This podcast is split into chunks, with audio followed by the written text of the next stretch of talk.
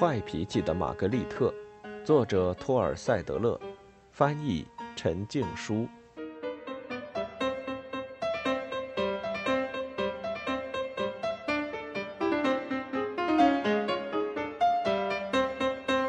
十三，搬家。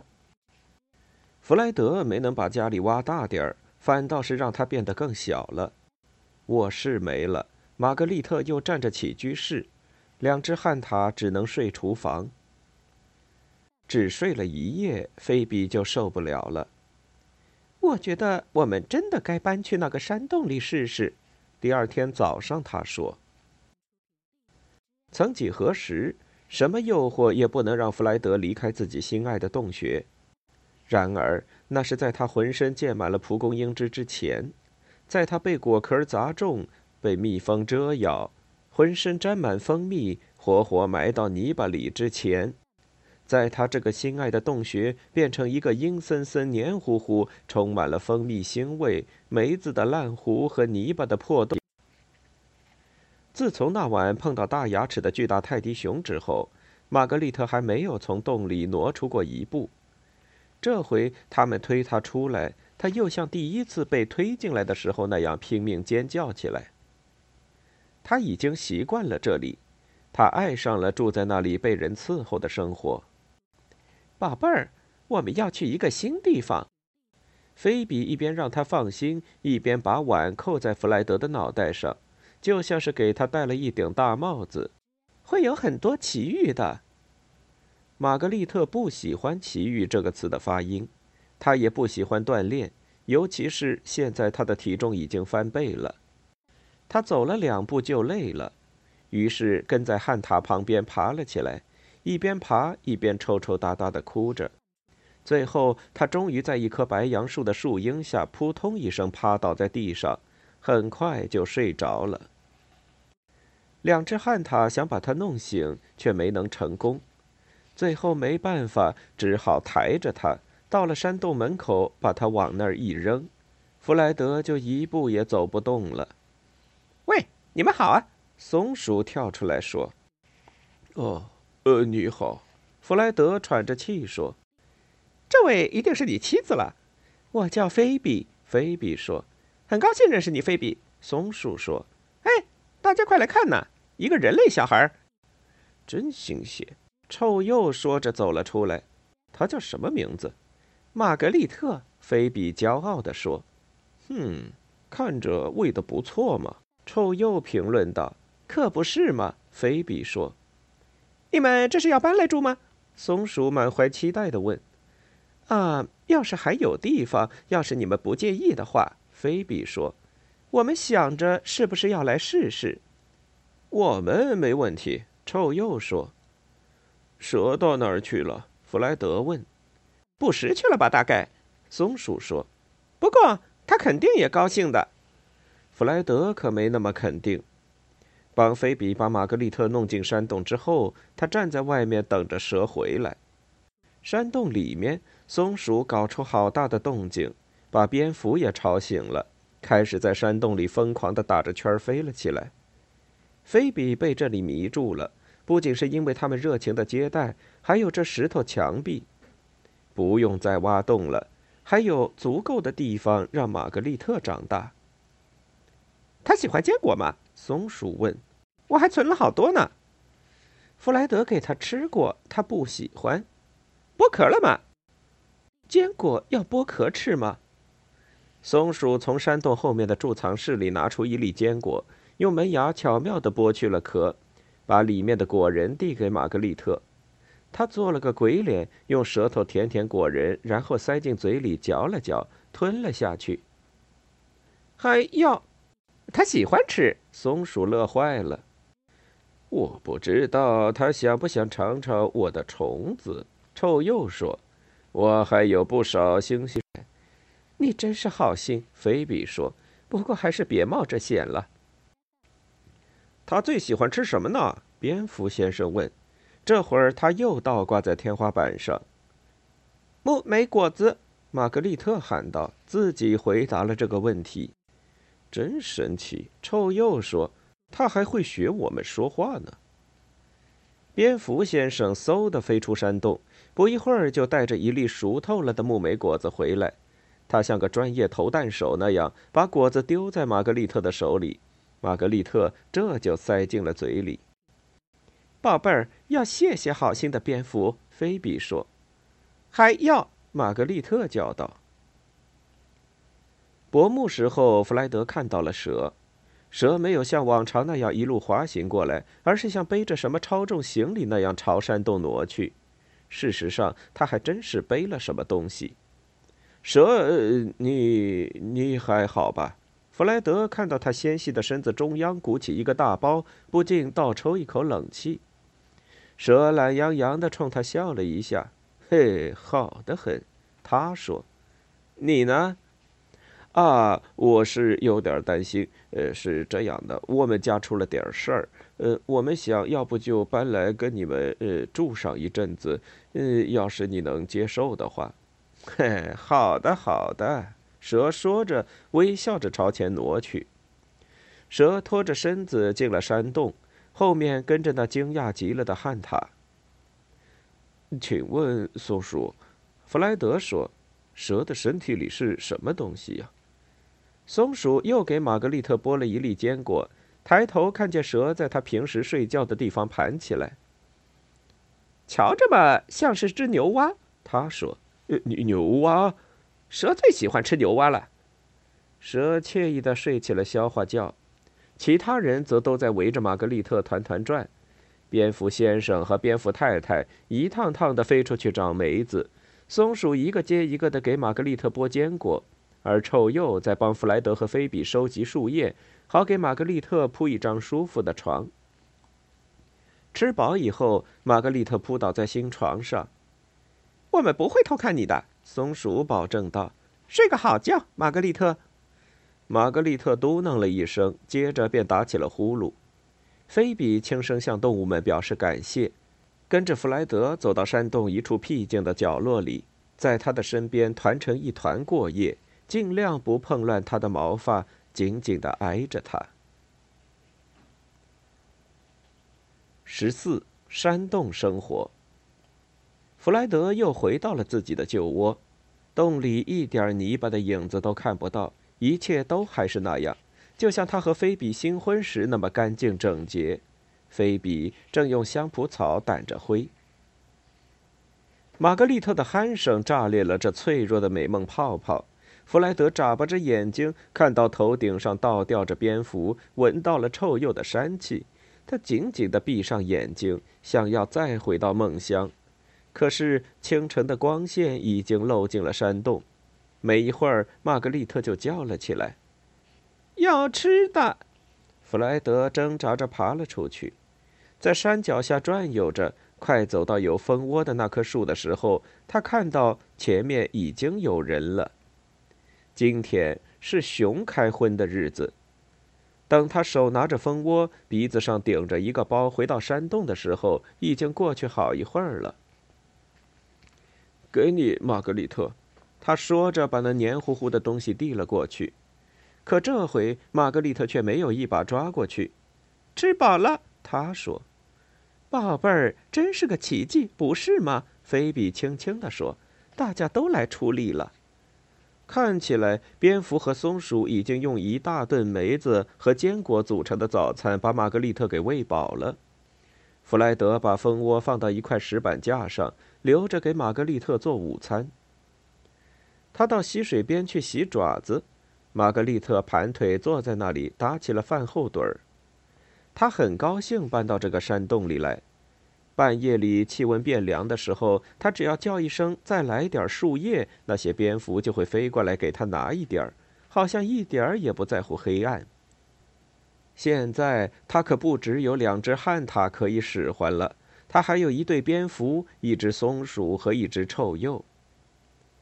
玛格丽特白天就是吃饭睡觉，从来不离开山洞半步，动物们也养成了围着他转的习惯。唯有一个生物拒绝为他服务。蛇真恶心。一天早晨，玛格丽特说：“没有手，没有脚。”嘘，菲比说：“别伤了他的心。”他又不给我拿梅子。哦，你饿了吗，宝贝儿？你怎么不说呀？外面在下雨，菲比还是出去给这孩子找梅子去了。雨一连下了几天，在一个阴雨的下午，松鼠浑身湿透的回到了山洞里。你看着就像一只老鼠了。蛇看着松鼠吐出腮帮子里的坚果，品评道：“是吗？”松鼠欢快地说：“猜我在山那边看到了谁？谁？一群旱獭在雨里游荡。他们什么样？”菲比问。“一只母的，还有三个孩子，有两个还很小。”弗莱德，这听起来像是巴贝特。我们得去看看发生了什么。要是巴贝特的话，那肯定是在闹着玩呗。弗莱德说着，他一点儿也不想出去淋湿身子。可是菲比已经冲出去了，他也只好跟上去。在一丛冬青树下，他们找到了那四只挤成一团的旱獭，花了一会儿功夫才认出来，的确是巴贝特。他再没有从前那副神采飞扬的模样了。谢天谢地，菲比！那旱獭灰头土脸地说。我刚才去了你们家，发现里面窝着一只可怕的老獾。菲比忙着拥抱那几个淋湿了的小孩，弗莱德直愣愣地盯着倾泻而下的雨水。好吧，他那昔日心爱的小窝被一只獾给占了。我原本是要去跟你说一声我们搬家了的，菲比说，可太忙了。这种天气，你出门来干什么呀？菲比阿姨，我们一觉醒来全都湿了。麦特叽叽喳喳地说：“好冷呢。”河水上涨就把我们冲出来了。巴贝特哽咽道：“我们可算是无家可归了。”别说傻话，菲比说着抱起了两个小的，跟我来。哎呀妈呀！弗莱德心里想到。他们回到山洞里，蛇嘶嘶大笑起来。你们简直就像一群负鼠，他说。弗莱德很不体面的把自己抖干。玛格丽特指着新来的客人吼道：“这是谁？”宝贝儿，用手指人家不大礼貌。菲比说：“这是我姐姐巴贝特，还有她的孩子，你的表兄妹。”不是的。当然了，没有血缘关系。不过，既然我跟弗莱德算是你的父母，他们又是我的侄子侄女，没地方了。玛格丽特宣布：“宝贝儿，没地方了是什么意思？没地方了。”弗莱德头一次同意这孩子的意见。玛格丽特，不许这么说话。菲比说：“你们其他人同意他们在这里暂住一段时间吗？他们的洞给洪水冲坏了。”除了蛇没说话，其他的动物都很起劲。三个小的累坏了，就在山洞的一角睡了起来。趁这个机会，巴贝特梳理起毛发来。嘿，他注意到了盘坐在那里的花纹蛇。蛇咕哝了一句：“你在干嘛呢？”巴贝特问。“放松，放松。”蛇换了个盘势，把脑袋转到另一边去。留下巴贝特在那里，完全摸不着头脑。他长这么大，还从来没被这么对待过呢。等孩子们醒来，在山洞里打闹嬉戏时，巴贝特还保持着一副迷惑不解的姿势。松鼠出去了，好心的臭鼬帮菲比去拿山羊奶，蝙蝠正在打盹儿，只剩下可怜的弗莱德来看管这群臭小子。众人之中，玛格丽特向他伸出了手，他嘲笑着一只小一点的旱獭。当旱獭奋起反击时，他用手把它粘了起来，像扔一只毛球那样晃悠着弹到了墙上。好玩，他喊道。这三个小东西都成了他游戏的道具，但看起来他们仨可没有他这么欢喜。他们一个接一个，跌跌撞撞走回角落里，头昏脑胀的倒在地上。弗莱德简直想谢谢玛格丽特了。这手球游戏是玛格丽特搬进山洞以来最激烈的运动了，因此那天晚上他早早的睡了过去，而那几个球也累坏了。菲比和臭鼬帮着巴贝特把他们弄上了床，松鼠则给大家准备了一顿自助冷食晚餐。巴贝特被花纹蛇给迷住了，没心思吃晚饭。你一直都住在这儿吗？他把玩着手里的苜蓿问道。蛇刚吞下一只鹧鸪蛋，就算想回答也没法开口。我记得他跟我说过，他是在猪场那边的肥料堆里出生的。松鼠替他作答。是吗？巴贝特说。真有意思。你们都是本地汉塔吗？臭鼬问。弗莱德家祖祖辈辈都住在这儿。菲比说：“亲爱的，我说的对吗？”温室还没建起来的时候，我家就住这儿了。弗莱德很骄傲地说：“真奇怪。”臭鼬说：“我连自己的爷爷奶奶是谁都不知道，我连自己的母亲是谁都不知道呢。”松鼠说：“这怎么会？我一出生，它就跟一只飞松鼠跑了。天哪！”蛇不耐烦地吞咽着，把蛋挤到喉咙下面，好说出话来。这有什么？他嘶哑着嗓子说：“我妈被一只小鹰给叼走了，最后还是活着回来了。他怎么逃脱的？”巴贝特瞪大眼睛问道。“嗯，他咬了那鸟的脚，那蠢蛋就把它给扔下来，啪的摔到一块牛粪上，臭得很。不过好歹很软。他现在还活着吗？”菲比说。“这谁知道？”蛇做了一个类似耸肩的姿势。我跟家里人的联系不是很多。先前菲比跟我说，他妈妈就埋在这山上。臭鼬说，就在泉水旁边。那肯定就是我们捉蚊子的地方。蝙蝠在头上吱吱叫。他们一直聊到很晚，最后除了蝙蝠，大家都打起了哈欠。弗莱德和菲比回到小窝里躺下，他轻声说。亲爱的，这里的气氛很有爱，不是吗？弗莱德当然还是更愿意回到自己的小屋，至少是在玛格丽特到来之前的小屋。然而夜色掩盖了山洞里的凌乱，而眼下玛格丽特又睡得死死的。他不禁承认，这里还不算太坏。十五，好玩。等大家都上了床，松鼠给大家祝了晚安和好梦，自己却兴奋的一时睡不着。很久以来，他一直渴望有一个真正的家。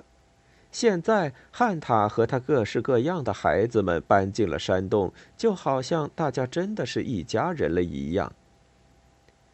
等他睡眼朦胧的时候，天已经蒙蒙亮，因此他就睡了一个上午。正梦见一只飞松鼠的时候，什么东西刺了一下他的脑袋。“哎呦！”他大叫着坐了起来。已经很晚了，大部分动物都出门去了。麦特和臭鼬跟着菲比去采梅子，蛇出去捕食，跟在他的后面。弗莱德又被迫当起了看小孩的那个，努力周旋在玛格丽特和双胞胎之间。这会儿，玛格丽特正拿着果壳往熟睡的松鼠身上砸。玛格丽特，弗莱德厉声喝道：“玛格丽特兀自咯咯笑着，为自己砸中目标而开心。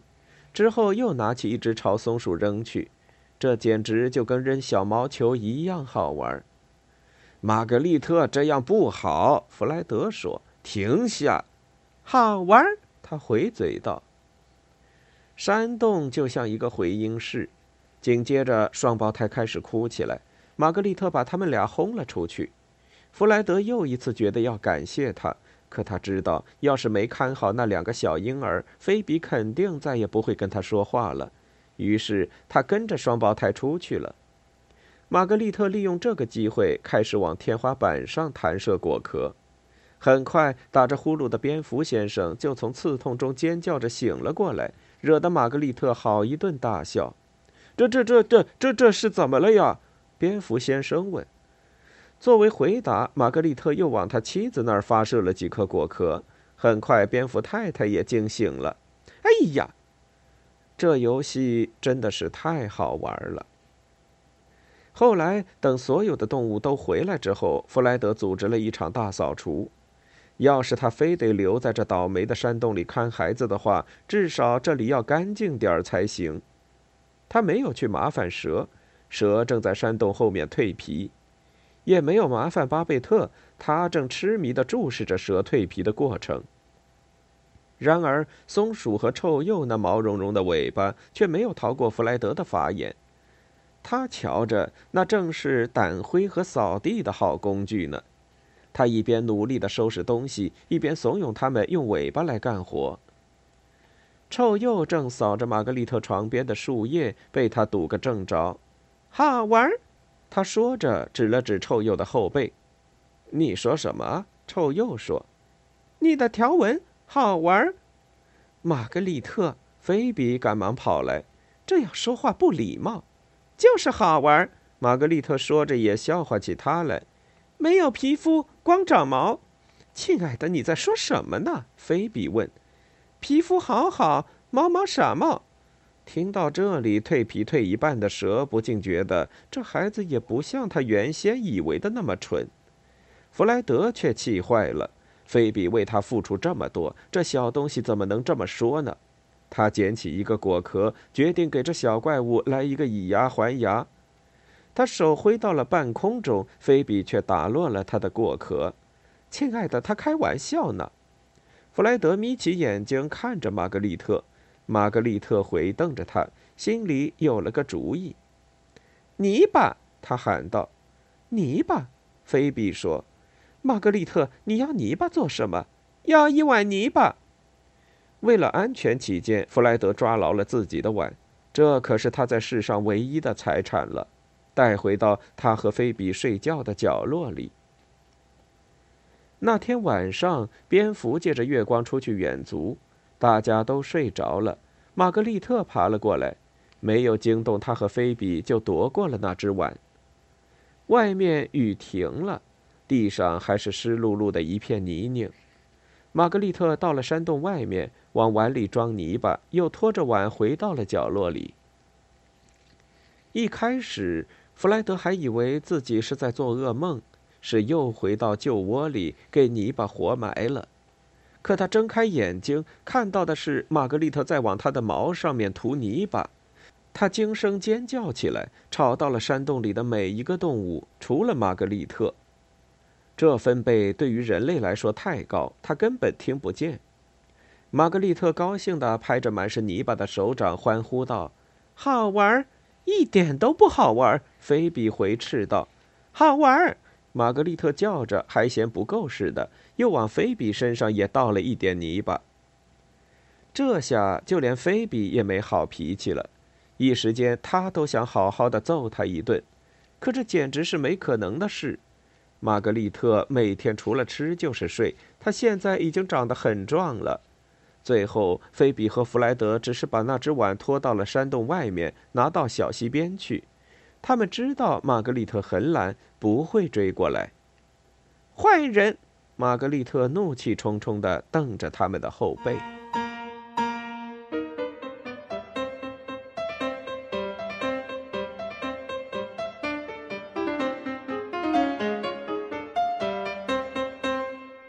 欲听完整版有声书。请关注我的微信公众号“我也读书 FM”，获得收听与更新信息。